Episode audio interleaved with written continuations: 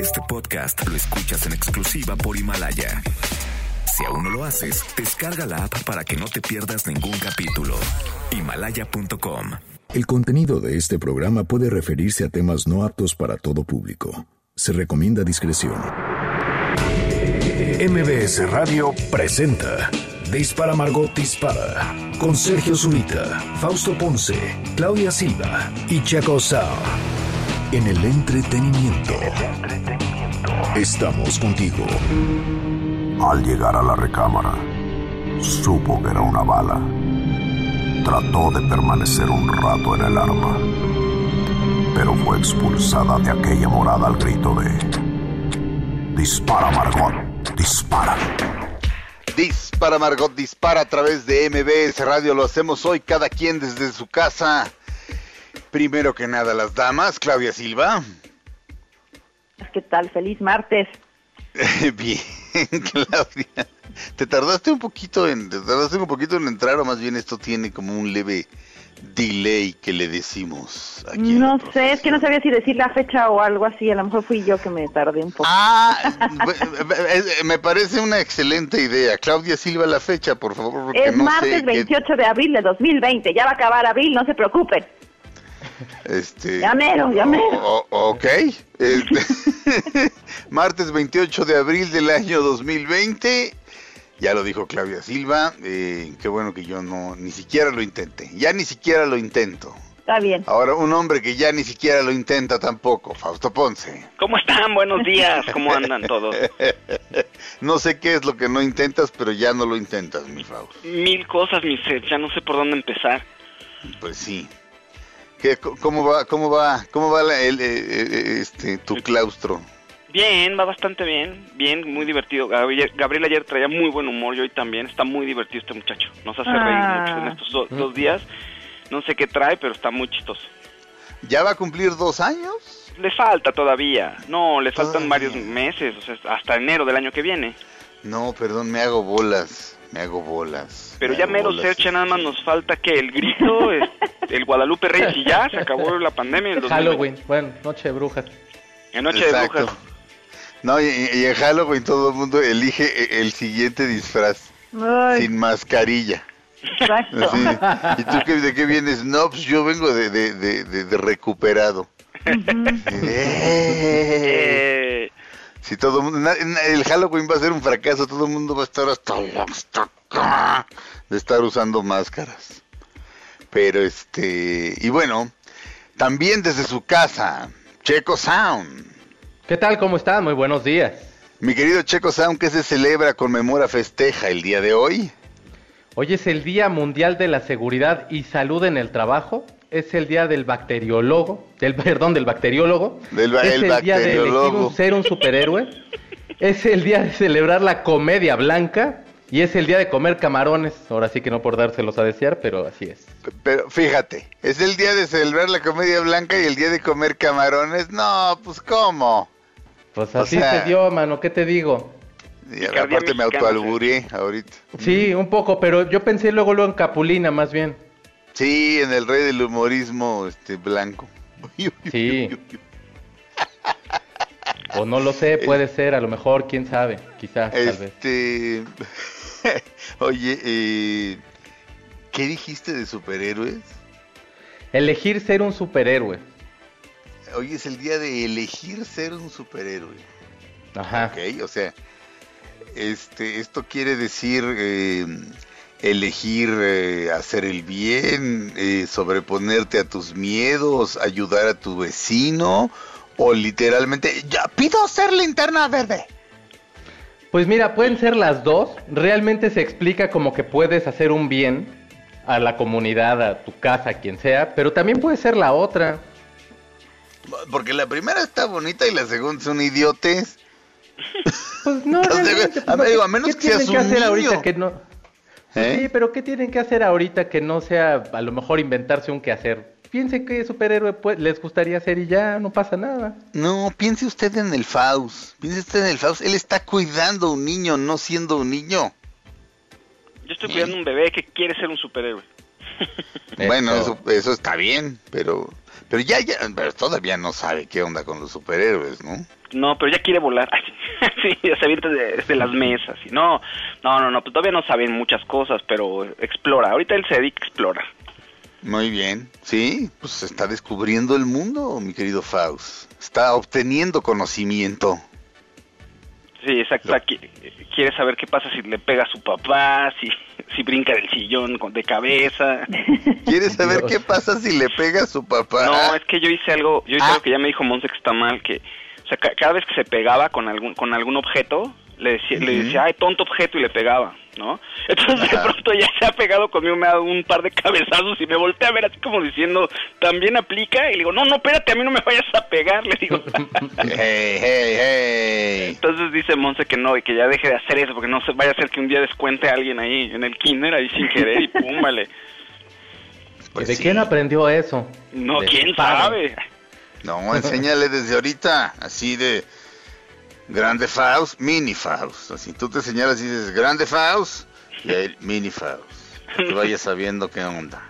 Sí, sí, sí. Pero bueno. Eh, oigan, este, les, les voy a este, dar una nota que francamente no es que me decepcione. La verdad es que todo mundo es hijo de su tiempo.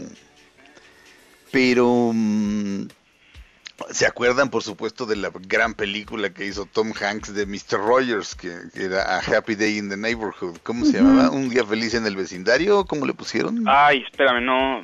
ahorita lo buscamos. Un buen día en el vecindario, ¿no? Ándale. Un buen día en bueno, muy perfecto, Claudia. Ya ves, ¿para qué? Si tienes este, a Claudia Silva, ¿para qué quieres internet? Un buen día en el vecindario. La más reciente película de Tom Hanks, por la que estuvo nominado al Oscar como mejor actor de reparto este, y que sale de un personaje de la televisión que vive en un vecindario, le habla directo a la cámara, este, procura estar pensando en, una en un solo niño o niña, eh, como para generar eh, cercanía con el televidente. Y, varias generaciones se educaron con él porque además este, era, era muy hábil, era como una especie de psicólogo nato eh, digamos que el hombre sabía lo que estaba haciendo. Bueno, pues va a salir publicada una, biografía de un personaje que salía con él, que era el oficial Clemons. Mm.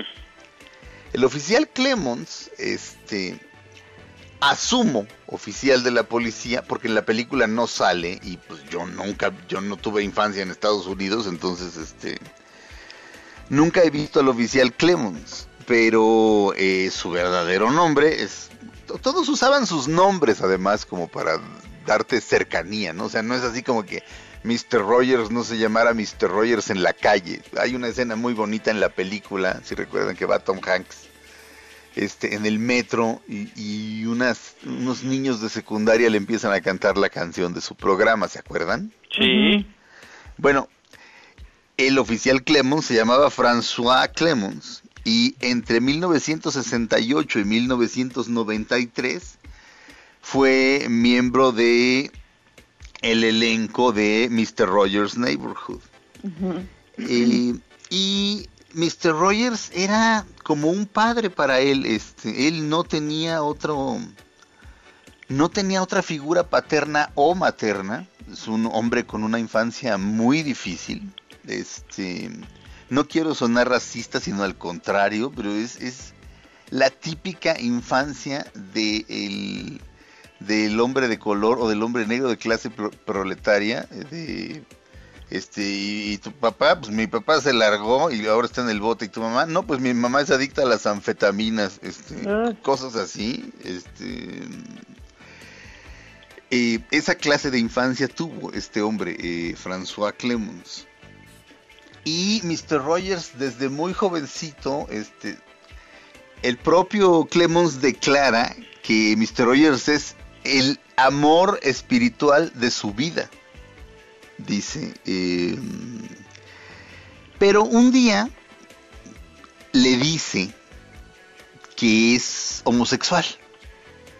Clemons a Mr. Mm. Rogers. Y Mr. Rogers le dice, Frank, porque, eh, dice, tienes talentos eh, que, te, que te apartan de la multitud, o sea, que te hacen este especial, le dijo Rogers.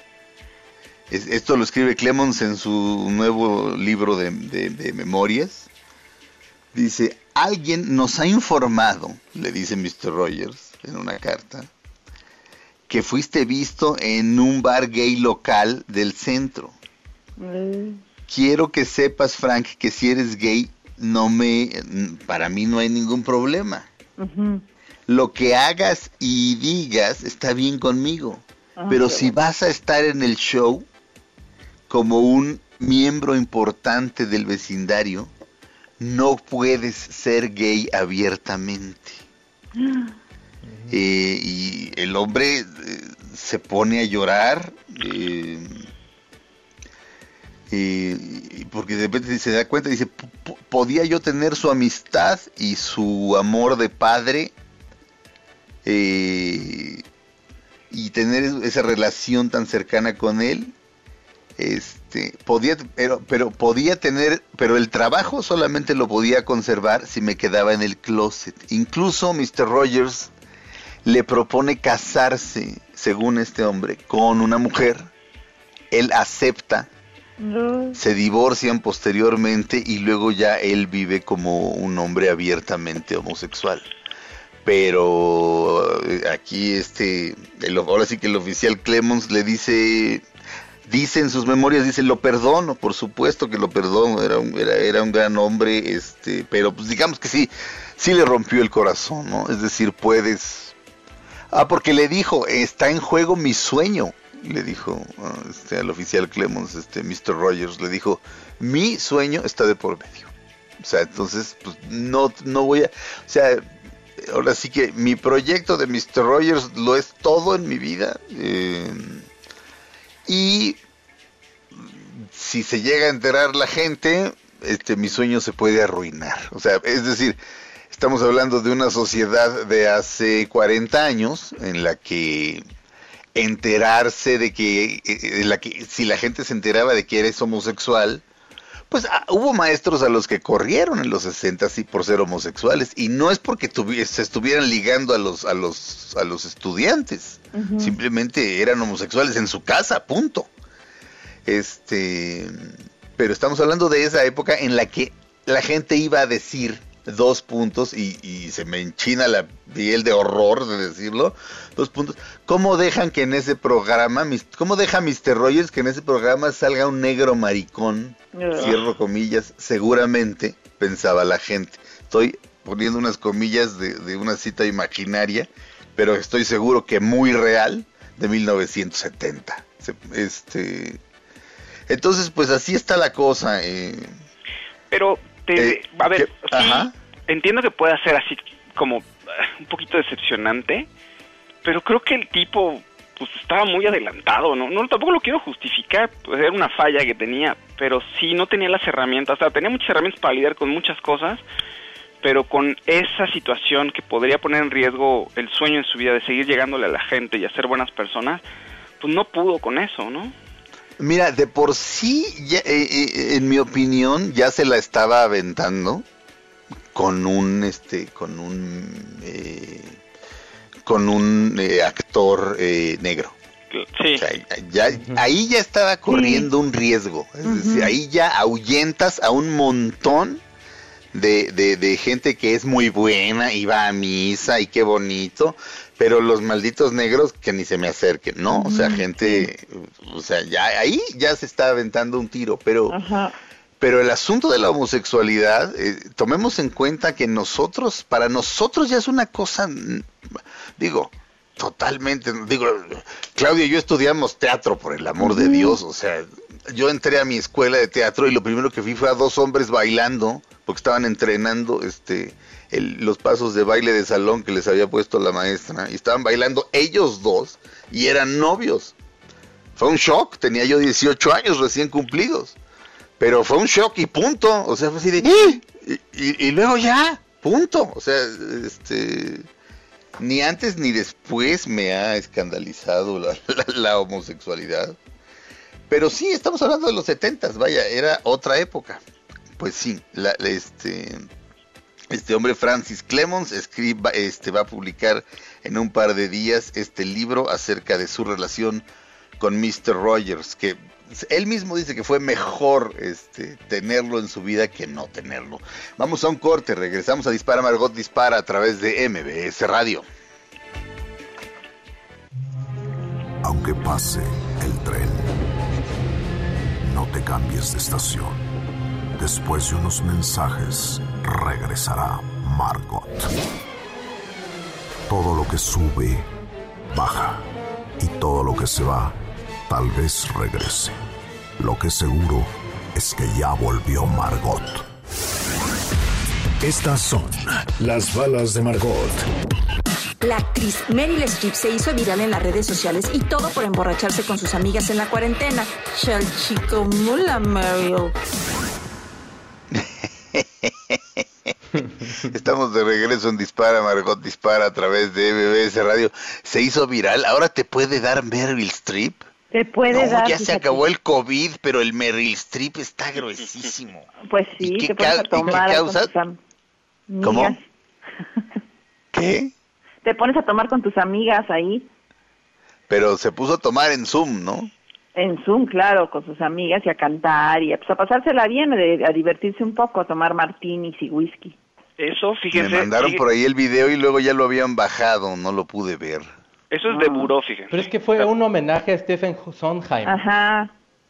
Y entonces están cantando la canción y de pronto ya sale agitando un martini y luego de plano así de la boca de la botella de whisky pues ya le entró con fe y como ahorita pues, las borracheras en Zoom son como la moda, pues hay que aprovechar. A Stephen Sondheim, el gran compositor de comedias musicales. Sí, Sí, cumplió 90 años. Ok. ¿Estaba Mia Farrow? no, Menos mal, porque son, son uña y mugre. no, estaba Christine Baranski y otra, ahorita te digo quién era la otra. Ay, ay, ay, era este, Audra, Aud- este, es que ve como Ah, Audra. McDonald's. Audra McDonald, la, la negra. ajá, sí. Sí, esa es una gran cantante. Yo la vi en Porgy and Bess. Ah, pues Este, eso también de- estaba en el Chachico Mula. Ya, porque de, Porgy, de Porgy and Bess vienen clásicos como, como Summertime, la, la, la que inmortalizó Janis Joplin, es, Ujú. es de, de Porgy and Bess. Este, Porgy and Bess es de los hermanos Gershwin o estoy idiota. Creo que sí, sí, sí, sí. Sí, ¿no? Este, Sí. No sé, espérense. Ya échenle un ojito a eso. Espérame, espérame. Este, si Porgy, es P-O-R-G-I, Porgy and este, a hay, un, hay un disco en el que eh, son Ella de Fitzgerald. Es- sí. sí, de los hermanos Gershwin, ¿verdad? De George y Sí, Ira Gershwin. George Sí, Gershwin. ah, Solamente lo ponen ah, a George Gershwin. a- al puro George Gershwin, ok. Este, pues yo vi Porgy and Bess con Audra McDonald y, otra cosa. ¿Qué más, Callis? Oye, pues una noticia que a mí sí me gusta porque son de esas cosas que a mí me dan gusto, tú sabes, es que el Pentágono desclasificó tres videos donde aparecen objetos, este, pues ovnis, ¿no? Objetos este, voladores no identificados. ¿no? Y son del 2004 y dos del 2015 y son este unos lo que pasa es que empezaron a eh, como a postearlos en las redes sociales y entonces eh, ante esto el Departamento de Defensa de Estados Unidos puso para clarificar cualquier malentendido por parte del público sobre si las grabaciones que han, eh, han ido circulando son reales o no y si hay más en los y si hay más contenido el fenómeno aéreo que se aprecia en los videos permanece clasificado como no identificado pero escuchas las, eh, las- bueno, pero ya lo ya lo posteó el Pentágono, ¿no? Y entonces eh, escuchas las, las voces de los pilotos y dicen, o sea, están asombrados porque ves el objeto, ves cómo lo van, este, pues, lo ponen como en un cuadrito en- eh, señalando y va como a 50 mil kilómetros por hora, o sea, y lo que te dan a- a Literalmente, literalmente dicen 50 mil kilómetros por es que hora. dicen, esto no es de aquí, esto no es de aquí, esto no es de, la Tierra, porque pues va hecho la fregada. Ajá. Y entonces, eh, bueno, pues lo que lo que dice el Pentágono, pues ya lo único que dice es que son cosas que son objetos que no están, este, pues que permanecen como no no este identificados, pero ya los posteó, o sea, dice que son, este, pues grabaciones reales, ¿no? No son, este, mentira, ¿no? Eh, Claudia, tenemos que hablar. Pero antes, ¿Mm? eh, quien tiene que hablar es la jefa de gobierno de la Ciudad de México. Eh, ayer emitió un mensaje que vamos a repetir. Ella va a estar diciendo hoy, eh, todo el tiempo, hoy, hoy, fue, pero fue casi como Fox, hoy, hoy, hoy. Pero el mensaje fue ayer y ella lo, lo, aclara al principio del mensaje. Son un par de minutos, de ahí nos ligamos a corte y regresando hablamos de Es más, regresando acá es directamente con ciencia teta. Eh. ¿Sale, Felipe? Ay. Felipe, ¿estás de acuerdo? Sí, dice que sí o no dice que sí. Ah, no, pues no, si nadie está ahí para verlo, qué idiota soy. No hay nadie en la cabina más que él. Bueno, él y el señor Mario Ontiveros, alias la tía Veros. Vamos a oír a la jefa de gobierno, vamos a un corte y regresando caemos directo con ciencia teta para hablar de los ovnis. Eh. Hoy es lunes 27 de abril y la cifra oficial es de 3.966 casos de COVID-19 en la ciudad, 723 personas intubadas y lamentablemente 309 defunciones. Aún estamos en un momento de crecimiento de contagios que corresponde a la fase 3 de la pandemia en nuestro país. En nuestro país se cumple cerca de un mes de la declaratoria de emergencia sanitaria, que significa el alto de muchas actividades y un gran cambio en nuestra vida diaria, que ha significado un gran esfuerzo. Hace ya más de un mes hice un llamado a permanecer en casa y a guardar sana distancia. Hoy me siento muy orgullosa de nuestra ciudad, de sus habitantes. Una vez más, estamos demostrando que somos solidarios, responsables, que nos apoyamos, que actuamos con convencimiento y con comportamiento cívico ante una emergencia global tan grande como el coronavirus. En estas semanas hemos dedicado gran parte de nuestro tiempo a atender la emergencia sanitaria, a la salud, que hoy es la prioridad, desde acciones como la atención a través del SMS y Locatel, que ha sido muy importante, hasta la coordinación con las instituciones de salud del Gobierno de México para ampliar la capacidad hospitalaria y atender los enfermos de COVID en la ciudad. Hasta ahora seguimos por debajo de las predicciones internacionales para la Ciudad de México y eso es gracias a que tomamos medidas a tiempo y al comportamiento responsable de la gran mayoría de las personas. Pero para salir de esta situación, todavía es momento de quedarnos en casa y seguir las medidas sanitarias. Quiero dar las gracias a los médicos, enfermeras, enfermeros, a los trabajadores de la salud. Apoyarlos en este momento es vital. Son quienes atienden a los enfermos y quienes ponen en riesgo su vida por la de los demás. También quiero agradecer a los trabajadores de agua, de limpia, del transporte público, servicios de emergencia, bomberos y a las y los policías que están en la calle trabajando por nuestra seguridad. Todos los días vamos a seguir trabajando por la ciudad y vamos a salir de esta. Mientras tanto, quédate en casa y si debes salir, guarda sana distancia. Aunque pase el tren, no te cambies de estación Después de unos mensajes, regresará Margot. Todo lo que sube, baja. Y todo lo que se va, tal vez regrese. Lo que seguro es que ya volvió Margot. Estas son las balas de Margot. La actriz Silvia Pinal se encuentra de muy buen humor y sin dolor después de ser sometida a una cirugía de emergencia para colocarle un implante de titanio en la cadera. Ay, doña Silvia puede con esto y más. Dispara Margot, dispara, presenta. Ciencia Teta. Sin el hijo natural de Carl Sagan y Jaime Maussan. Oigan, pero, yo no voy a hablar de ovnis, ustedes van a hablar de ovnis. Eh, simplemente Faust, necesito que necesito necesitamos hacerle una intervención a Claudia Silva. Ah, ah ok. Oye, no, yo no, yo solo por lo, lo, postearon los portales más importantes del mundo.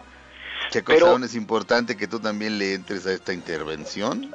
Espérame, pero si a mí me gustan he notado los tacos... que eres eh, porque he notado que eres una voz de autoridad para Claudia, ¿ok? Ah, claro, seguramente. Si a mí me gustan los tacos de los ovnis, eh, ¿tengo derecho de decirle a Claudia que no crea en eso? ¿Los tacos de los ovnis son los que están ahí cerca de la estación? Sí. Está padrísimo el ovni. Sí, Entonces, no sé si tenga congruencia yo al decir algo ahí, la verdad. veamos, querida Claudia. Dígame. Este. Dígame, señor interventor. Hay, hay, eh, más bien había durante mucho tiempo científicos serios interesados en descubrir si había vida en, otras, en otros planetas. De hecho, acaba de salir en mi página favorita del mundo, masterclass.com.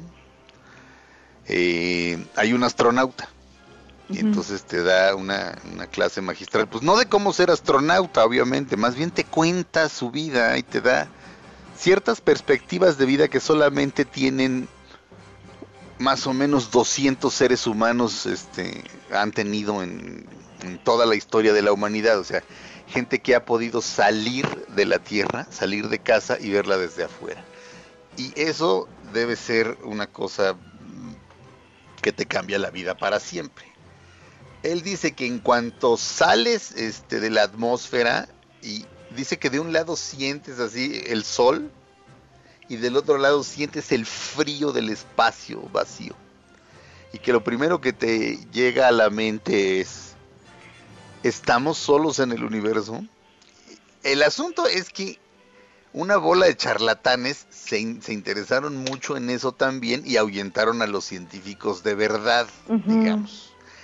Eh, ah, esto no quiere decir que no sea cierto, o sea, puede ser o no cierto, lo de los ovnis que, que, sacó, que sacó el Pentágono. Eh, ¿tú, ya, ¿Tú los viste? Sí. Y Las grabaciones, a ver, te leo la nota si quieres como del Universal. Estados Unidos publica antiguos videos de tres ovnis. El fenómeno aéreo que se aprecia en los videos permanece clasificado como no identificado, explicó el Pentágono sobre las imágenes que habían sido filtradas y llevan circulando en la red desde, desde el 2007 y 2017. El Pentágono publicó este lunes las grabaciones de tres avistamientos. El Departamento de Defensa publica estos videos para clarificar cualquier malentendido, diciendo que son auténticos y que son de objetos no identificados. Más o menos es lo que dice este párrafo. Luego dice aquí, el primer video, en que es el del 2004, fue compartido por uno de, eh, los tripulantes que presenciaron la escena en el en 2000, lo, eh, compartió en 2007. Y luego, este, mira, por ejemplo, aquí dice, la primera grabación conocida por los expertos como FLIR One muestra un objeto de forma oblonga que se acelera fuera de la vista de los sensores. Son, ellos son este, pilotos de combate. En el video llamado Gimbal se escucha a un miembro de la tripulación decir, mira esa cosa en referencia a un objeto volador que según dijeron parecía ir contra del viento en el 2015. Por último, la grabación conocida como Go Fast, también del año 2015, se aprecia un objeto volador que parece estar sobre la superficie del agua y se escucha a los militares preguntándose, ¿qué demonios es eso? ¿Y qué es eso, hombre? ¿No? Entonces, bueno, y los ves, ves la grabación y cómo va el... Es que no sé, cuando tienes un este avión de combate lo señalizas, ¿no? Como cuando tienes el objetivo, lo pones como en un cuadrito y ellos lo van siguiendo a, cómo va el, este el objeto, ¿no? Entonces, este, pues son, o sea, no, nadie está diciendo, nada más está diciendo el Pentágono que esas grabaciones son reales, que no son, este, que son objetos no identificados y que son reales, ¿no? Para que ya no se especule y este pues lo acaba de dar. Lo que pasa es que como ahorita estamos con lo de la pandemia y todo, para mí se me hizo una noticia, todo el mundo me lo puso, ¿no? No, no vas a decir, y es una noticia importante, pero pues ahorita la, gente está viendo para la tierra, no está viendo para el cielo. Ah, es que precisamente e, e, ese sería el, Lo primero que me haría dudar, bueno, de entrada dice que son objetos voladores no identificados, lo cual no es igual a seres de otro planeta. No. O sea, son objetos voladores que, que, no sabemos qué son. O sea, hasta ahí llega la explicación. Pero, digo, eh, que justo, que justo ahorita lo saquen, ¿no te parece como un magnífico distractor de, lo que está ocurriendo en la Tierra? Pues al contrario. Yo pienso que lo sacan ahorita porque toda la gente está distraída con lo otro y no le van a tomar tanta importancia. Mm. Es más fácil que se replique a lo mejor una nota así, yo creo, ¿no? Porque al final del día hay que tomar en cuenta que sí, la gente está, está encerrada en su casa y hay un momento en el que tienen que descansar de las noticias. Si sacas algo así, es más fácil que como que se enganchen con eso. Yo digo. Sí, sí. Um, lo de Claudia es como eh, teoría, lo de Claudia es como teoría de la conspiración, así. Claro, nos van a decir la verdad ahora para que nadie la pele. Pues no sé, la verdad creo que no tendrían por qué sacarlo, nadie los está presionando de nada. O sea, no, sí creo no, no, no, pero pero pero el desempleo en los Estados Unidos este por está alcanzando unos niveles espeluznantes. Creo que tiene más que ver con lo que tú estás diciendo que con lo que dice Claudia. Mm, o sea, los, los sacan como un distractor, pero a ver, sí, pues son ovnis, pero no necesariamente quiere decir que sean extraterrestres. No sabes de dónde vienen. Uno, seguro hay vida en otros planetas, seguro. Pero la probabilidad de que nos encontremos es muy baja. No es imposible, pero es muy baja. Podría muy pasar. poco probable, sí. Pero creo que me atrevo a pensar que es este distractor de lo que dice Sergio. Es, decir, Claudia, no estoy diciendo que los videos no sean ciertos. Ajá. O sea, simplemente es así como nos guardamos esto y lo sacamos cuando sea necesario. Este y me parece que es, que es un gran momento. O sea, precisa, pero precisamente porque el COVID está muy fuerte en los Estados Unidos, pues es el país en donde está peor. Y el desempleo es brutal y de pronto, este, ¿qué hacemos? Pues que la, que la gente mire las estrellas, o sea, saquemos esto ahorita, o sea, ¿cómo hacemos para que la gente salga como de... ¿De vaya, la realidad? Eh, pues no de la realidad, pues esto también es la realidad, pero como para, como para sacarlos del, del, del, del tema, o sea, eh, ¿cómo, se dice esto? Llevar la agenda, o sea, llevar la... O sea, tú, o sea, eh, una vez a Terry Gilliam le pregunté, al gran cineasta Terry Gilliam, este, en Guanajuato, la, primera pregunta que le dije fue, señor Gilliam, ¿usted odia la realidad? Y me dijo, no, le dije, y en Time Bandits este, está un niño dormido y de repente entra un caballero andante con un caballo y hace pedazos la habitación. Dice, sí, no odio la realidad, odio lo que los medios me plantean como la realidad. Odio que, o, sea, odio que alguien más decida por mí que es la realidad. Es decir, mm, llevas, mm. llevas la agenda. O sea, o sea eh, en los círculos de poder, o tú llevas la agenda, o sea, tú dices qué es lo real y qué es lo importante, o alguien más lo va a hacer. López Obrador por eso da una conferencia matutina todos los días, para ser él quien lleva la agenda, ¿me entiendes? A veces a veces no le sale, pero la mayor parte de las veces sí le sale. Él dice qué es lo importante. Este y, esta es una manera de, de, decir en este momento lo importante es eso. Pero eh, lo importante, Calles, antes de mandar a corte, ¿te dio ilusión Sí, a mí me encantó. No, ya sé, no, ya sé que te encanta. Y no estoy tratando, no sé si sentiste en algún momento que te estaba yo tratando como de desprestigiar. No, no, no, nada. No, no, porque no, ¿eh? O sea, no, no, no quiero en ningún momento ofenderte ni decirte que, que, eso está mal. No, me encantaría que tuvieras... Yo me doy cuenta que en la Tierra o en el mundo, o sea, que creo que es lo más impactante de, de esta pandemia, que tú siempre tienes personas o ves un país y dices, no, pues si ellos hacen esto, es que ellos saben cómo va a estar la cosa. Y lo impactante de la pandemia es que nadie sabe nada. Ni, los, ni el país más poderoso del mundo, ni los presidentes. O sea, están tratando de, llevar este, la situación al mejor puerto, pero si te fijas o le preguntas a cualquier persona sabia, las, las personas que, están a tu alrededor, que tú de alguna manera eh, pues, dices, a esa persona yo sé que me va a dar confort, nadie sabe nada y eso es lo que más impresiona este de este de este virus, ¿no? Entonces yo después de esto me puedo esperar lo que sea, la verdad. Vamos a un corte. Regresamos a Dispara Margot Dispara a través de MBS Radio.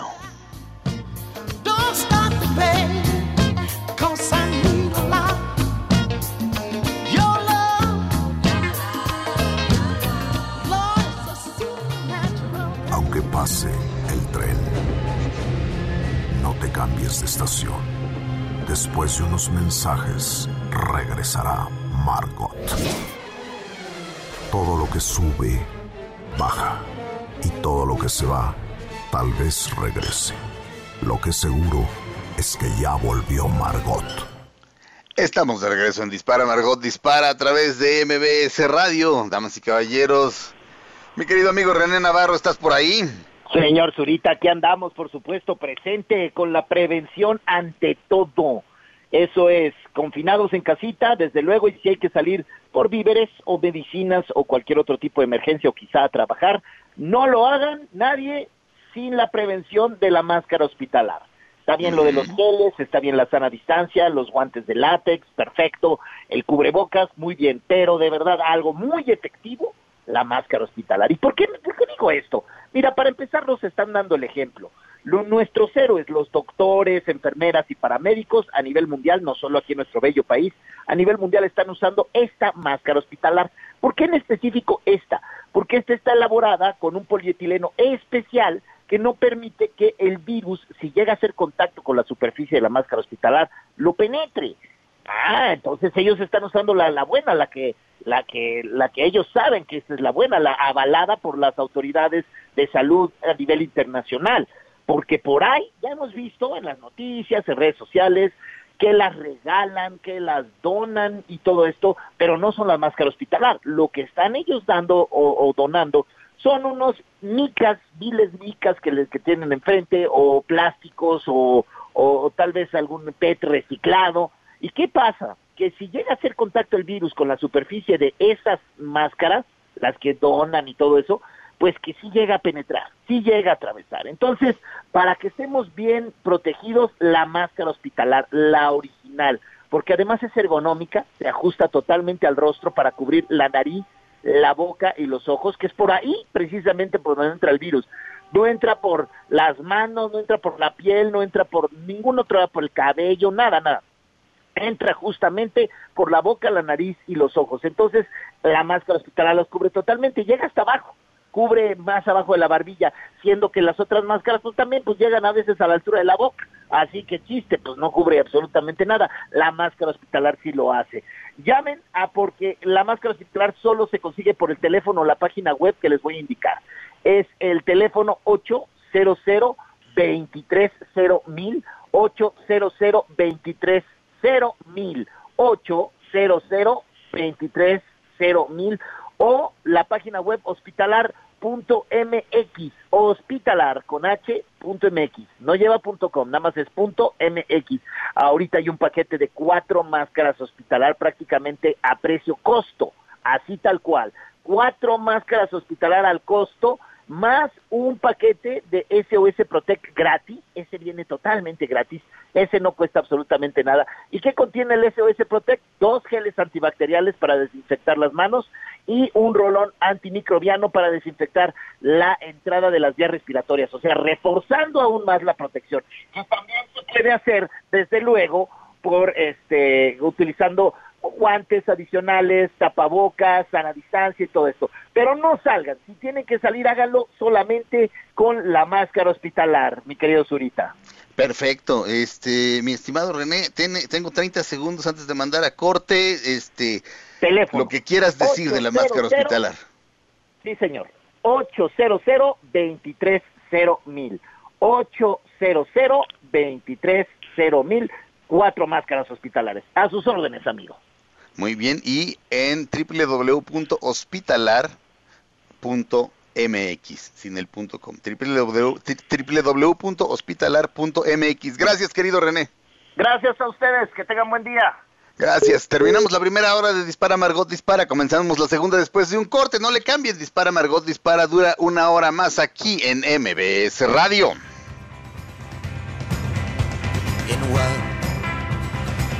I was running and in another.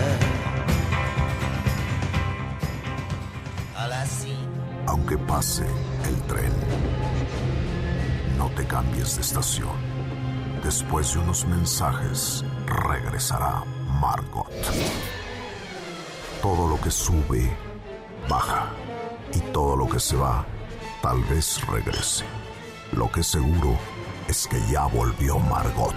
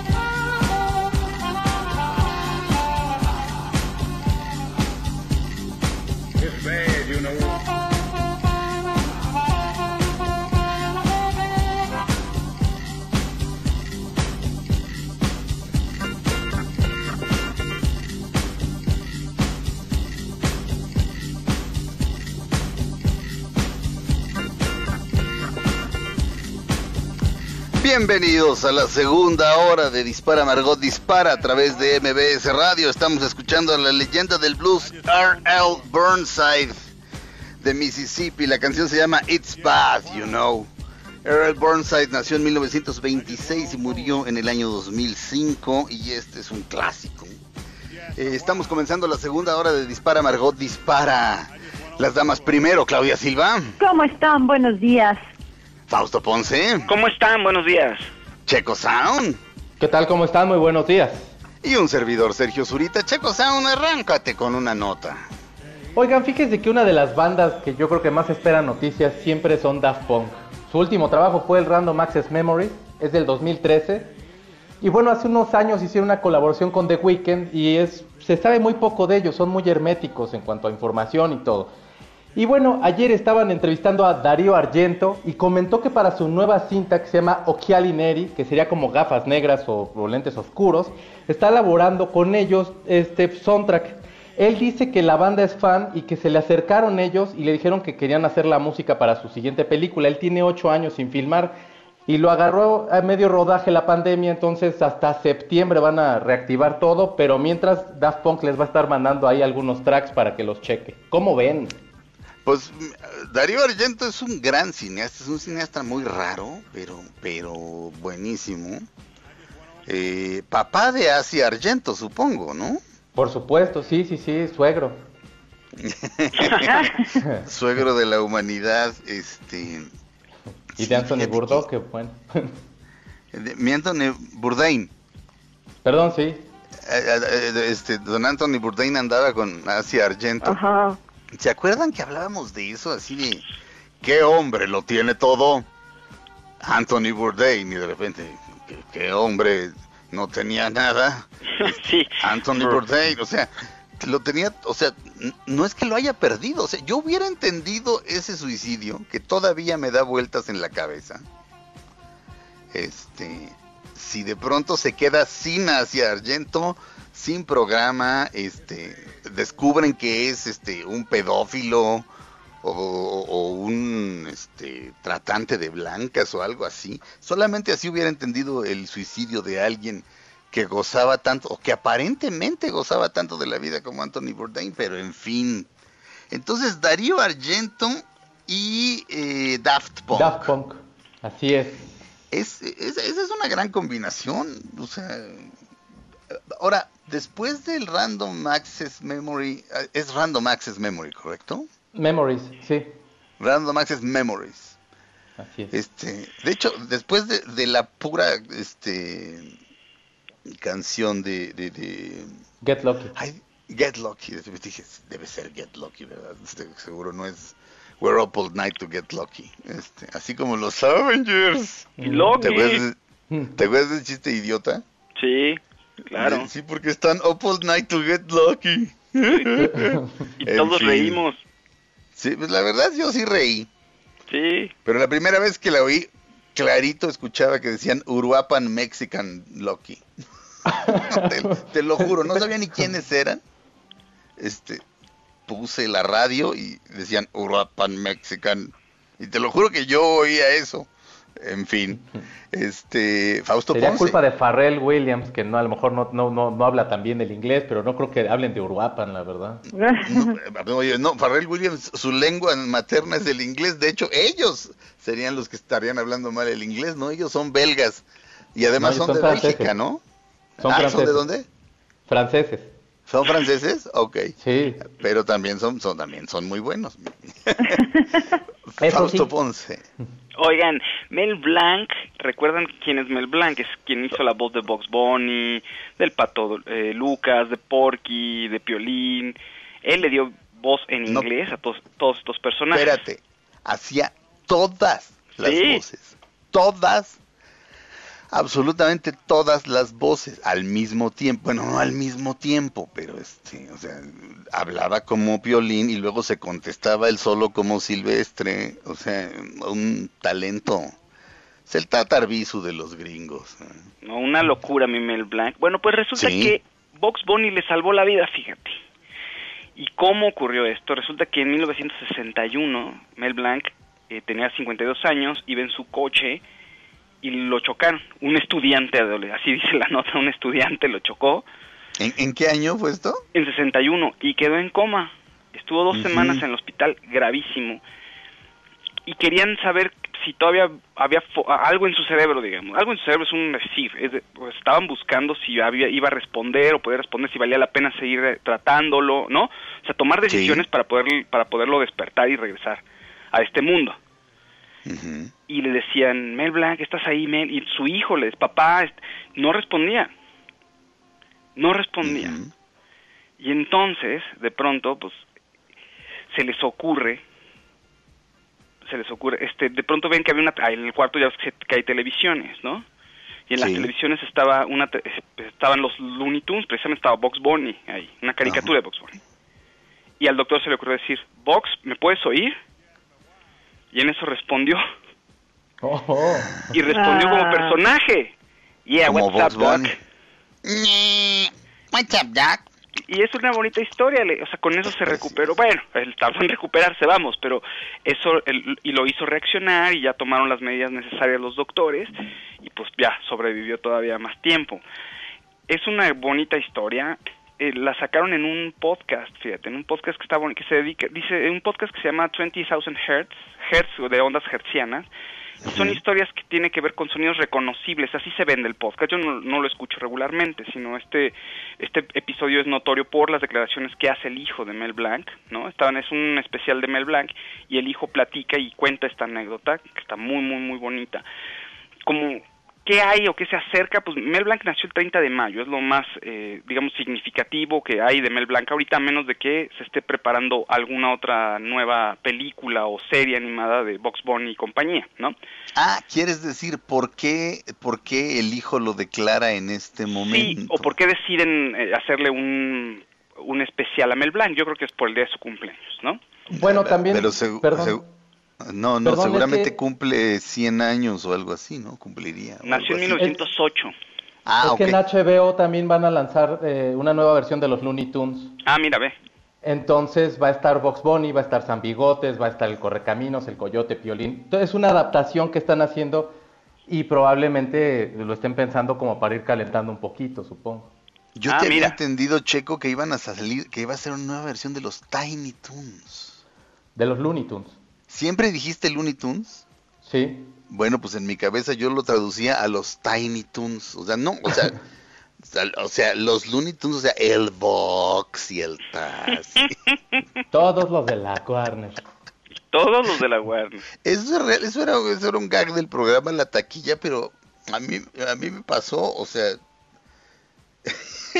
esta mujer era la novia de un amigo y yo iba al gimnasio, sí, ríanse duré tres días, este, con ellos.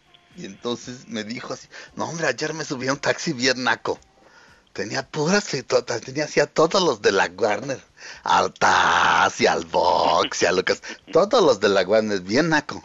Mm, el Box, el Box. El Box. Entonces eran ellos. No sé por qué siempre pensé en los Tiny Toons, Checo. Tal vez es una... ¿Sabes por qué? Porque mencionabas a Fenomenoide después. Hablamos de Fenomenoide y de Pink Cerebro luego, ¿no? sí, entonces como esos como esas tres caricaturas sí son contemporáneas, este, yo creo que por eso pensaba en los Tiny Toons. Pero entonces van a lanzar a los Looney Tunes de nuevo. HBO está por lanzar a los Looney Tunes nuevamente, pero ya es una versión actualizada ya sacan iPhone, todo, todo, todo. Y bueno, o sea, se supone que va a lanzar la plataforma, todavía no va a llegar aquí hasta el 2021, ¿verdad? Pero bueno, está más o menos como en 200 pesos la mensualidad. No, eso sí lo, eso sí lo compro, eso es, es este... No, esas sí son caricaturas. Este. Con el, puro tráiler vale la pena, ¿eh? ¿Cómo? El puro tráiler de los Looney Tunes que acaban de lanzar vale mucho la pena. Se los voy a poner ahorita en redes de verdad está bien padre. No, ya, me emocioné. Pero porque los Tiny Toons me hacían feliz, pero pero los otros son, o sea, los otros son, lo son, lo son todo. Oh, de hecho, una de las cosas de las que más me arrepiento es de no haber comprado una litografía. ¿Se acuerdan cuando había tienda de la Warner Bros? Sí, claro. En, en, este, en la calle, en la famosa calle 57 de, de Nueva York, ciudad en la que prefiero no pensar porque chillo. Este, había una litografía y estaban todos los todos los todos los de la Warner, recuerdo especialmente al, al gallo Claudio así cabizbajo y a todos los demás, pero al gallo Claudio en particular porque es muy alto todos cabizbajos así. Enfrente un micrófono en un pedestal, un reflector sobre el micrófono. Ellos este, se ven más oscuros y dice speechless. O sea, ah. sin poder hablar. Este, pues sí, y era un, este, una litografía dedicada al gran Mel Blanc. Sí, estaba bien bonita, yo también la vi, pero costaban caras. Cuando yo fui a Estados Unidos había una tiendita de la Warner, ya no me acuerdo dónde, creo que en Minneapolis probablemente, y había unas chuladas que decía, yo la quiero, yo la quiero, pero sí, estaban 500 dólares. Y, Sí, no, era, eh, no, era una mentada. Ahora, eh, fíjate que cuando, cuando ya los ves más adulto, te das cuenta de que siempre estaban tocando temas actuales. Este, como cuando llega Humphrey Bogart a, un restaurante que dirige Elmer Food. No sabemos si es solo el gerente o el dueño o el capitán o qué. Pero dice, ah, señor Bogart, ¿qué quiere? Quiero conejo asado. entonces toda la caricatura es, es, Elmer tratando de agarrar a, Box Bunny porque quiere conejo asado. Y pues por supuesto Elmer se la pellizca gachísimo, como siempre. Hasta que al final dice, señor Bogart, no pude obtener al conejo. Dice, mmm, lástima, Loren Bacal se va a quedar sin conejo asado. Y entonces, Loren Bacal, que era la esposa de Bogart, que era hermosa, Box alcanza a escuchar eso y dice, Loren Bacal, y él solito se mete al, se mete al, este, se mete en un plato y, se, y cubre el plato él solo. Ah. Este, pero tomemos en cuenta que ahorita nos parece eso como muy, este, vaya, nos parece, nos parecen referencias a lo de, es que no quiero, estoy tratando de darle vueltas a la nota para no decir la palabra vintage que me revienta. Si alguna, si una palabra me revienta, es vintage. Pero ni modo, ya la usé. Nos parece súper vintage que sean bogas, pero en este caso en particular, o sea, hoy en día, ¿quiénes serían? O sea, saldría Selena Gómez, este, no sé de quién darían referencia. De Taylor Swift, este. De Brad Pitt. Ajá. De Brad Pitt, por supuesto, pero saldrían ellos, eh, porque de repente en el restaurante hacían un paneo, en el restaurante de Elmer, y estaba por ahí Clark Gable y así. Y ahorita estaría Brad Pitt y estaría DiCaprio y estaría. Entonces, eso estaría padrísimo, o sea, verlo con los ojos con los que los veían los niños que los vieron por primera vez. Claro. Lo que en sí ya no tenemos es al Tata. Pero no.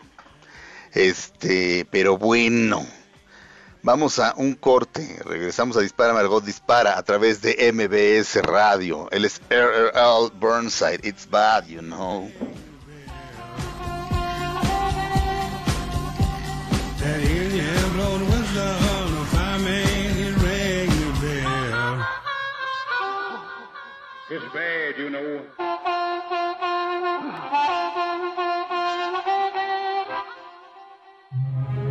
Aunque pase el tren, no te cambies de estación. Después de unos mensajes, regresará Margot. Todo lo que sube, baja. Y todo lo que se va, tal vez regrese. Lo que seguro es que ya volvió Margot. Estas son las balas de Margot. Uy, ahora sí, Meghan Markle y el príncipe Harry contarán su verdad en un explosivo libro que ya pone nerviosa a la familia real. Según la prensa británica, se trata de una biografía de 320 páginas y estará a la venta en agosto. Dios mío, Dios mío. y ustedes dirán a mí qué me importa este, pues verán cuando, cuando actué, eh, cuando hice a Churchill, era una obra de teatro, pues te metes como en, como en los usos y costumbres de la realeza. Este, Churchill era noble, pero no era este de la realeza. Pero bueno, te enteras de vida y milagros, sobre todo de la reina Isabel II eh, y de un montón de otras cosas. Y este par de nacos aceptaron este seguramente es, un son son son siete cifras o sea seguramente es 10 millones de 10 millones de 10 millones de dólares o más eh, para publicar un libro Mira, ellos ofrecieron una entrevista para una biografía titulada Modern Royals: The Real World of Harry and Meghan. Y es un libro de, 300, de 320 páginas que se lanzará el 11 de agosto este y estaría escrito por Omid Scobie, un británico, que es un gran defensor de ella, de la duquesa. Y bueno, pues, la entrevista, pues yo creo que para que pues, tener ahí datos verdaderos, ¿no? Pues sí, es un gran defensor de la duquesa. ¿Y cuál es el ángulo? O sea, para ¿no? También. pero además, ¿qué tiene de defendible la mujer? No sé. O sea, no sé. Y, quien se atreva a decir que, lo que yo estoy diciendo es racismo, este, no me conoce realmente. Porque este, sí hay gente que podría decir que estoy siendo racista, pero la mujer me parece atractivísima. Este, pero independientemente de eso, es una loca. Pues este, eso, vaya, no es no es nadie, pues, o sea, no es nadie, no tiene ningún mérito, no, no ha hecho nada. Este, Christopher Hitchens, este, que ha escrito libros contra Bill Clinton y contra la Madre Teresa, cuando murió Lady Di decía, decía que Lady Di no tenía, o sea, que no entendía por qué la gente se ponía como loca y estaba con Larry King y le llamaban a Larry King y le decían, ¿cómo es posible que tengas a ese cerdo ahí? Y entonces el tipo decía, o sea que la hermana de Lady D, este, se la pasa, esa sí se, eh, dice, esa sí se la raja y de pronto la ves, este, con lodo de pies a cabeza trabajando, este, por los más pobres en África. Ella sí tiene mérito, dice, Lady D, ¿qué? Hizo como dos cosas este, que, no le costaron absolutamente nada, ¿no? Y, mira, y mira que Lady Di era, vaya, vaya era, era carismática, era, era si vas a Harrods, la tienda de, la tienda de, bueno, Lady Di iba con su amante Dodi al en el automóvil cuando mueren en, en el túnel. Eh, bueno, el papá de Dodi, el señor Alfayed, es el dueño de Harrods, la tienda eh, departamental más lujosa en la que he estado. Y no creo que haya otra en el mundo. Tal vez en Dubai para competir ya hicieron una, ¿no? Pero, o sea, pero por lo menos una sucursal de Harrods a lo mejor. ¿En dónde? No, que a lo mejor en Dubai tienen una sucursal de Harrods para Es muy es muy probable. Pero este, pero bueno, o sea, es, así de me morí, me fui al cielo y se, se llama Harrods. Sí. Lo quiero, ¿tú estás de acuerdo, Claudia? Sí. Bueno, ahí este ahí se mataron estos dos, este, y ya no sé por qué. Hay un altar, hay un altar. Ah, está, exacto, está el altar, exacto. Hay un altar para ellos dos y la gente se toma fotos como si se hubiera aparecido la Virgen. Discúlpenme la comparación, no estoy tratando de ser hereje ni mucho menos, pero de veras la devoción que genera Lady Di este, es tremenda. Yo tengo mi foto. Sí, yo también, yo también, pero como como rareza, ¿me entiendes? como como curiosidad. O sea, no es así como de voy a enmarcar esta foto. Ah. Eh, de hecho, eh, con quien sí me saqué una foto es con la estatua del señor Alfayed. Es una estatua de tamaño natural en la que te das cuenta de que es un egipcio chaparrito. Pero aparte es así de, soy un egipcio y quiero que se note que soy un egipcio, o sea, no me vayan a hacer una estatua en la que parezca yo caucásico. Me quiero ver lo más egipcio posible. Y aquí estoy. Y esta tienda por la que todos los ingleses se mueren es mía. ¿Cómo les quedó el ojo? Este, lo admiro, lo admiro, señor Alfayet. Este, eh, y pues sí. Entonces viene el precioso, el preciosísimo libro. ¿Cómo se va a llamar? Ay, te puse a ver, espera, ya me salió. No, perdóname, perdóname, es que claro, eso lo grabaste así. The Modern Royals y luego este, The Real Life of Harry and Meghan, ¿no? O algo así. Ok, y, todo esto obviamente va a ser a favor de ellos. Sí, pues como a favor. seguramente Estaba plantea el... de Harold, pero no, no los encuentro. Ok. Pero eh, digo, obviamente es todo a favor, así de eh, Meghan Markle llegó para revolucionar el asunto y así, ¿no? son los, los, royals modernos, que piensan diferente, que se separan de las, de las tradiciones. ¿No?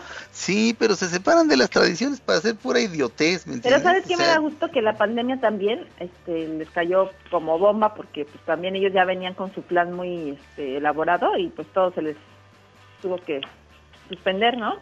Y cañangas. y, no saben hacer nada. En cambio, la reina sabe echar bala, maneja perfecto. Este, se viste padre, y es inmortal. ¿Cómo? Combina todo, su zapatito con su traje, con su este, joyería. Sus sombreros son padres. ¿Cómo? Sus sombreros que están bien padres. Justo iba a decir eso, que hasta los chombelitos me gustan, así de su majestad, así de en caso de ataque, su majestad.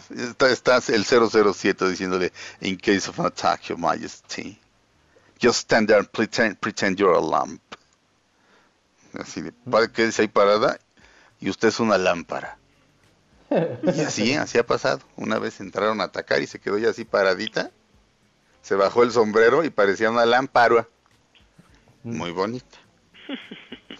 Mira, Modern Royals, así se llama, The Real World of Harry and Meghan. Ok. Este, pues, pues ya le iremos a ver. Nunca falta un menso que, dice que. No, de que se va a vender, se va a vender. Sí, pero cualquier nacada ya es este heroísmo, o sea todavía se hubiera casado con, no sé, con una doctora, sí, este, ¿me entiendes? Con una mujer notable, o sea, porque pues tampoco, tampoco, o sea, y tampoco es así como que, uy, la actriz, ¿no? No, tampoco es así como de, ay, Meghan Markle estuvo en, estuvo en Hamlet con Ofelia, este, tampoco. A lo mejor es notable en otras cosas. Ah, no, eso que ni qué, te apuesto a que ya sabes qué. Ya, ya, ya, no lo voy a decir porque te da horror cada vez que lo digo. Ay, sí, no, eso no lo digas. Pero el príncipe Harry se tiene que sacar. Después de cada encuentro. Ya no lo voy a decir. Salvemos vidas. BBVA aporta 470 millones de pesos al sector salud. Tú también puedes ayudar a la adquisición de respiradores y equipo para el personal médico. Donativos para la Cruz Roja y despensas para la Sedena aporta en la cuenta 0122222299. Repito, 0122222299 de la Fundación BBVA. La clave es 0121 8000 1 2222229997. Pero bueno, con la pura cuenta, la repito, 01 22222299. Juntos salvamos más vidas. Consulta más información en www.bbva.mx diagonal apoyos. Muy bien, BBVA. Muy bien, BBVA. Muy bien. Regresamos a Dispara Margot Dispara a través de MBS Radio.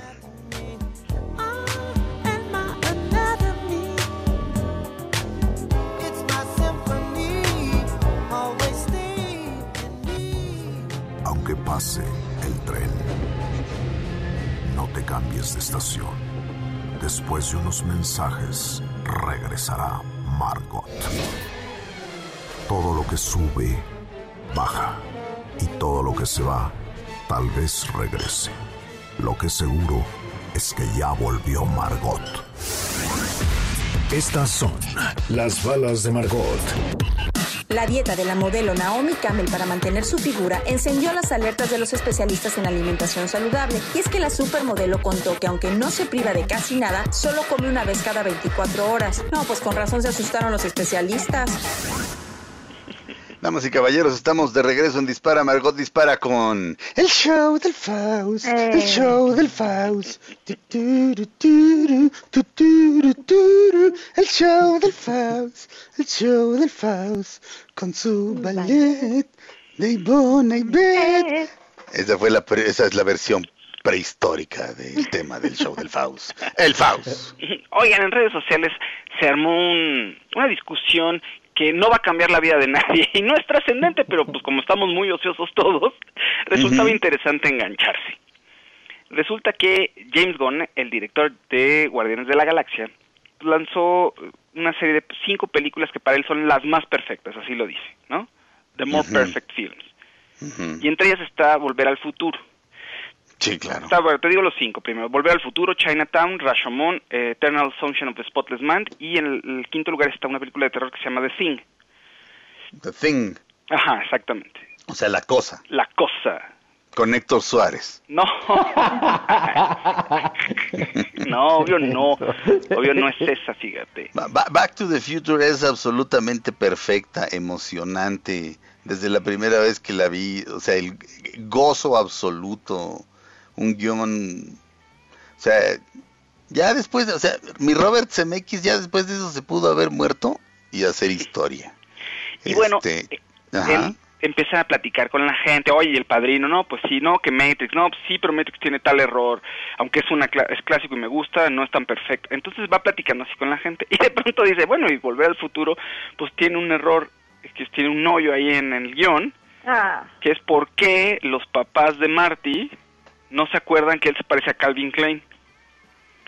Bueno, la gente, de, total, que, se, to- eh, que en la discusión, te digo que muy trascendental, pues el guionista tuvo que salir al quite y tuvo que hacer declaraciones Bob Gale, no pudo más, y dijo, a ver, tranquilos, hay que tomar en cuenta que los papás de Marty, cuando están jóvenes, pues al tal Calvin Klein, o sea, su hijo Marty, pues lo ven ocho días, y no lo ven diario. Entonces, a ver quién se va a acordar de él 25 años después, ven crecer a su hijo y dice, pues sí, se- si, si notan que se parecía al tal Calvin Klein, ah, pues qué chistoso, dice, pero no es relevante. A ver, ¿quién se acuerda de alguien que salió, con quien salió una vez a los 17 años? Dice, pues nadie. No sé, mira, cuando se pone su, su traje como de astronauta y le pone unos audífonos y le aprieta y pone Van Halen a todo volumen al papá y le dice, hola, soy Darth Vader. T- todo el mundo se ataca de la risa en el cine y además pues, ese- esa música nunca la has oído. Eso sí no se te olvida. Y de pronto pues juntar eso, o sea, fueron ocho días, pero ¿qué ocho días? O sea, ocho días en los que el hombre recupera su dignidad, le pone un alto al bully que siempre lo había estado torturando, consigue al amor de su vida y conoce a este extraño personaje llamado Calvin Klein y después empieza a surgir la marca Calvin Klein. Me parece que, mira, eh, alguien me decía por ahí que eh, cuando haces una película en la que juegas con, eh, con viajar en el tiempo, siempre va a haber un hueco. Este, de esto, de hecho, Astor Alexander, que es nuestro ilustrador oficial, podríamos decir, este, me decía que solamente había una película a la que él no le encontraba ningún hueco, porque es muy clavado en eso. Pero, pero pues sí, no, o sea, no es cualquier día, mi Faust. No. O sea, no, no es, es una semana, pero ¿qué semana? La semana de su vida. Yo lo sé, pero eso es lo que dice el guionista. Sí, no, no, totalmente de acuerdo. Yo digo, pues igual y sí, porque les cambia todo el esquema. ¿Te Pero- acuerdas cuando se pone a tocar como Chuck Berry y luego se tira y em- empieza a tocar contra el amplificador Sí. como Jimi Hendrix? Eso eh, es más, e- e- esa escena siempre me hace llorar porque empieza a cantar Johnny B. Good y un negro está hablando por teléfono y dice, bueno, Chuck, el sonido que estabas buscando es esto, mira, escucha. Es- digo, eso es, eso es... Es más, ahorita que se acabe el programa la voy a ver. Al cabo que ni modo que ni modo de que qué qué quieren que haga que me vaya a ver un partido de béisbol. Claro. No, ¿eh? Repetido. Este, a ver, re- y, todas las otras cuáles son, mi querido este A ver, ahí va, espérame un segundo. Te, te digo ahorita porque ya lo quité. Son eh, Rashomon, ya no me acuerdo el orden porque le quité el tweet. Pero no son importa, Rashomon es la obra maestra de Rashomon es la obra maestra de Kurosawa en la que cada personaje recuerda un evento de manera distinta, tan distinta que te pones de su lado y dices, "Ay, este otro es un cerdo." Y luego te cuentan la historia de que crees que es un cerdo y no, resulta que es un santo. Y dices, "No, la que es una cerda es esta otra." Y no, y luego la que no, esa también tiene un o sea, es, es, es increíble eso. ¿Qué otra? Entonces, a ver, son eh, Volver al Futuro. Sí. Eh, Rashomon. Eternal Sunshine of a Spotless Mind. A mí me parece sentimental hoy de esa película, pero sí le gusta mucho a la gente. Ajá. Sí. Ah, y en segundo, perdón, me brinqué. Chinatown, en segundo lugar. Back to the Future. Cha- Chinatown, es, un- Chinatown es, es el guion perfecto. Este, es la, la de la de la de Jack Nicholson como detective. Exacto. Que por cierto, para que no gesticulara tanto, que le caía muy gordo a Polanski, en una de las primeras escenas le cortan la nariz, entonces tiene que traer este tiene que traer un este un, un parche en la nariz, entonces no puede gesticular. Que ya ves que ya ves que casi no es sobreactuado el gran maestro. Claro. ¿Y qué otra? Eh, The Thing. Es una película de terror de 1982 de unos exploradores en el... Ar- en- no sé si en el Ártico, pero creo que sí. No me acuerdo en cuál de los polos, según yo en el Polo Norte. Con Kurt Russell. ¿Cómo? Con Kurt Russell. Sí, ¿Y qué exactamente. tal? Cuéntanos de la película, Callis. Ay, es de mucho miedo. Luego hicieron una versión nueva, pero no les quedó tan buena. Pero, Es eh, o sea, una- la un eh, alien que está ahí en el hielo, bueno, ahí en el Ártico, no sé dónde están ellos, unos exploradores, y se empieza, pues ya saben, se les mete en el estómago y nadie sabe quién lo trae como alien, y pues ya luego este, se va, va acabando con todos los que están ahí. Sí, de John Ok. Carpenter es. Ajá, es buena. Ok. ¿ves? la cosa. Si tienes, si tienes este a Claudia Silva, ¿para qué quieres internet? O enciclopedia del medio. Damas y caballeros, este tenemos una entrevista. Bernardo Castro Negrete, director de mercadotecnia de CMR. ¿Estás, estás ahí, mi querido Bernardo? Sí, Sergio, ¿cómo estás? Buenas tardes. Muy bien, este, ¿tú desde casa también?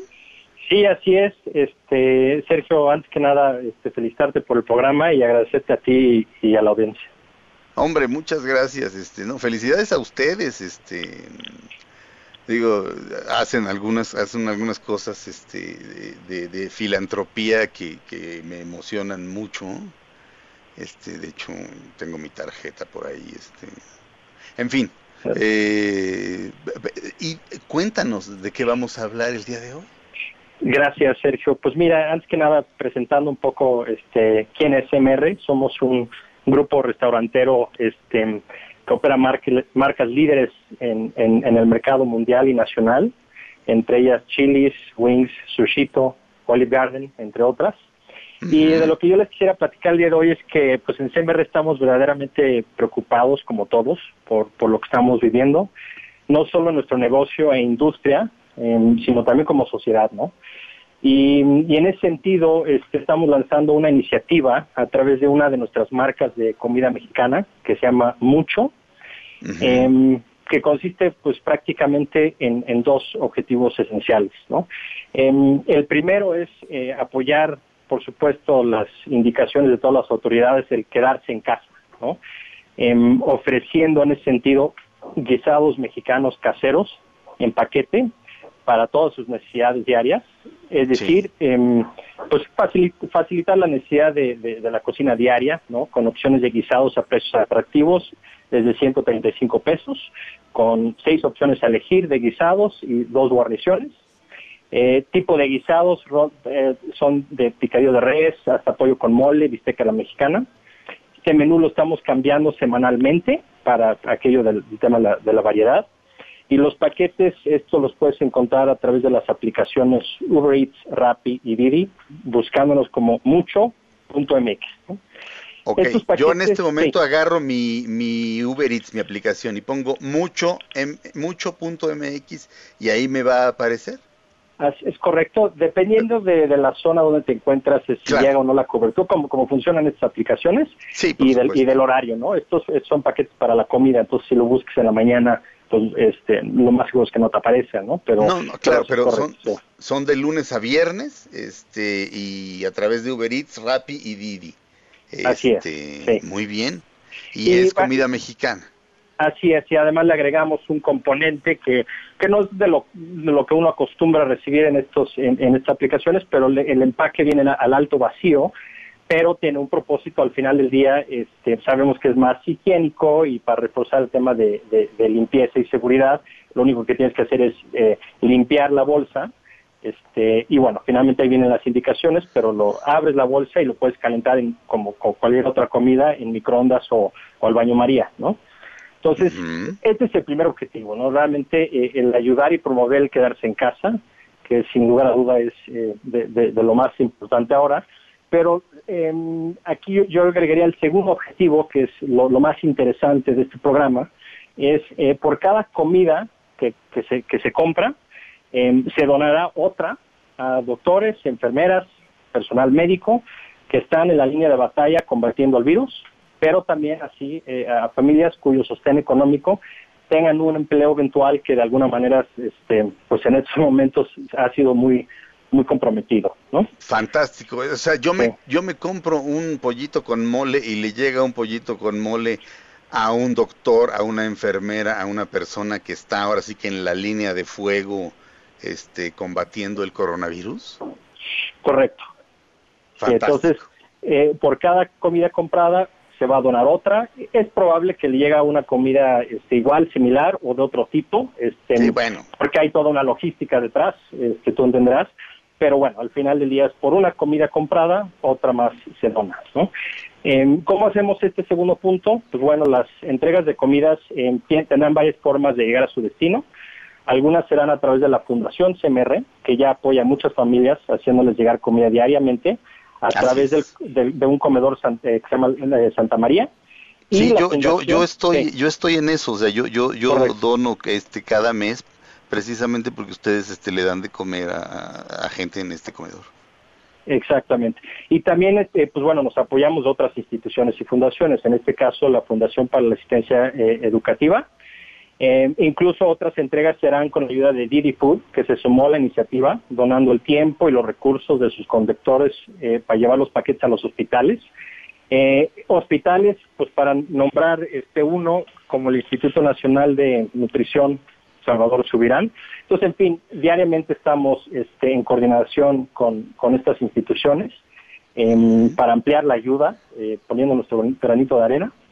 Em, y lo que vamos a estar haciendo además es em, de manera semanal, posible compartiendo a nuestra audiencia, seguidores, eh, usuarios, etcétera, eh, sobre todo a través de las redes sociales, que ahorita las menciono, eh, pues cómo vamos con la iniciativa y cuántas donaciones se han logrado, ¿no? Entonces, mi querido, perfecto, mi querido Bernardo, este, entonces, pedimos a través de, de, de Rappi, de Uber Eats y de Didi, pedimos, o sea, ponemos mucho y de ahí podemos pedir comida y por cada comida ustedes donan comida a la gente que está en la línea de fuego combatiendo el COVID.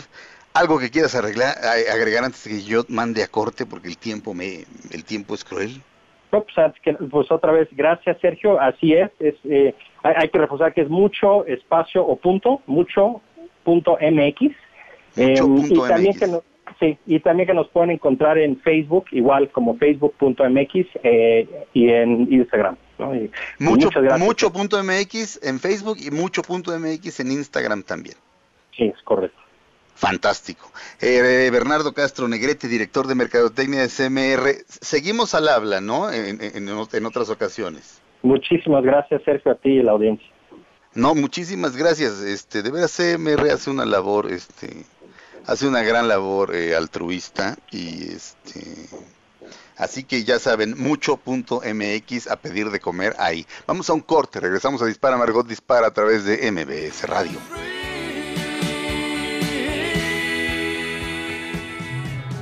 Aunque pase el tren, no te cambies de estación. Después de unos mensajes, regresará Margot. Todo lo que sube, baja. Y todo lo que se va, tal vez regrese. Lo que seguro es que ya volvió Margot. Dispara Margot, dispara a través de MBS Radio, Checo Sound. Oigan, en 1987 salió una cinta que se llama Hellraiser, que es de terror. Eh, la película tiene 10 nada más, este, 10 como 10, versiones, 10, 10 películas, 10 volúmenes, es toda una saga. La última salió en el 2018, se llama Judgment Day. Y fíjate que HBO quiere hacer una serie en la cual van a hablar de todo el, de todo el universo de Hellraiser. Ya se sabe más o menos algunos adelantos ahí. Los productores querían expandir un poquito más y David Gordon Green es quien va a hacer los primeros capítulos. Él hizo Halloween en el 2018 y pues eso se espera para que Clau tenga que reseñar y pueda ser feliz con el terror. Eh. ¿Son, ¿Son buenas las de Hellraiser? Les pregunto a ambos. La primera yo la vi, a mí me gustó. Yo no las vi, creo. Hellraiser, Hellraiser es, la, es un tipo, bueno, Hellraiser es, es la saga, pero hay un tipo que se llama Pinhead, que es uno que tiene como clavos, digamos, en, como una cuadrícula de clavos en la ah, cara, que es el líder ah, de todos unos, unos, ajá, es, es, como el líder del infierno, por así decirlo. Entonces, seres malvados que él va mandando y tal. Que trae alfileres en la cara, ¿no? Ajá, ajá. Sí, tiene cara del, del, del cojín de mi abuelita. donde tenía sus alfileres. Seguramente el de tu abuelita estaba muy mono y así con florecitas y este está feo. Mañana vamos a abrir con un rolón de CC Top que se llama Pink Cushion. Ah, pues de hecho una eh, Motorhead hizo la canción de una de las películas de Hellraiser. De la primera, de hecho. Ah, no, pues eso ya eso ya le da una credibilidad este ¿Cómo se le dice en inglés? Un street cred, una credibilidad callejera tremenda. Este, ¿qué más, mi querido Checo, antes de terminar este programa? Pues nada, esperen eso y vean por favor a Brad Pitt que se está burlando de Donald Trump en la segunda emisión de Saturday Night Live que se hace como desde casa. Eh, se burla de todo lo que dijo de Lysol, que había que hacer exámenes hacia la gente, que aparte mucha gente ha tenido la mala suerte de seguir el consejo del tipo. Y básicamente Brad Pitt eh, está, pues está haciendo al doctor Anthony Fauci que es eh, de los consejeros de, Trump, que ya no saben dónde meter la cara ante tanta idea tan absurda, y bueno, al final le agradece Brad Pitt a Anthony Fauci y a todo el sector salud. Muy, muy bien. Esto fue Dispara, Margot Dispara. Digamos todos adiós. Adiós. Adiós. Hasta mañana. Quédense con la gran Pamela Cerdeira. Gracias. Ahora en un tórax vive alojada la bala que Margot disparó.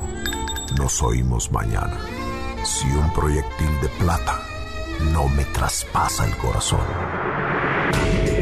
MBS Radio presentó Dispara Margot Dispara con Sergio Zurita, Fausto Ponce, Claudia Silva y Chaco Sao. En el entretenimiento. Estamos contigo. Este podcast lo escuchas en exclusiva por Himalaya. Si aún no lo haces, descarga la app para que no te pierdas ningún capítulo. Himalaya.com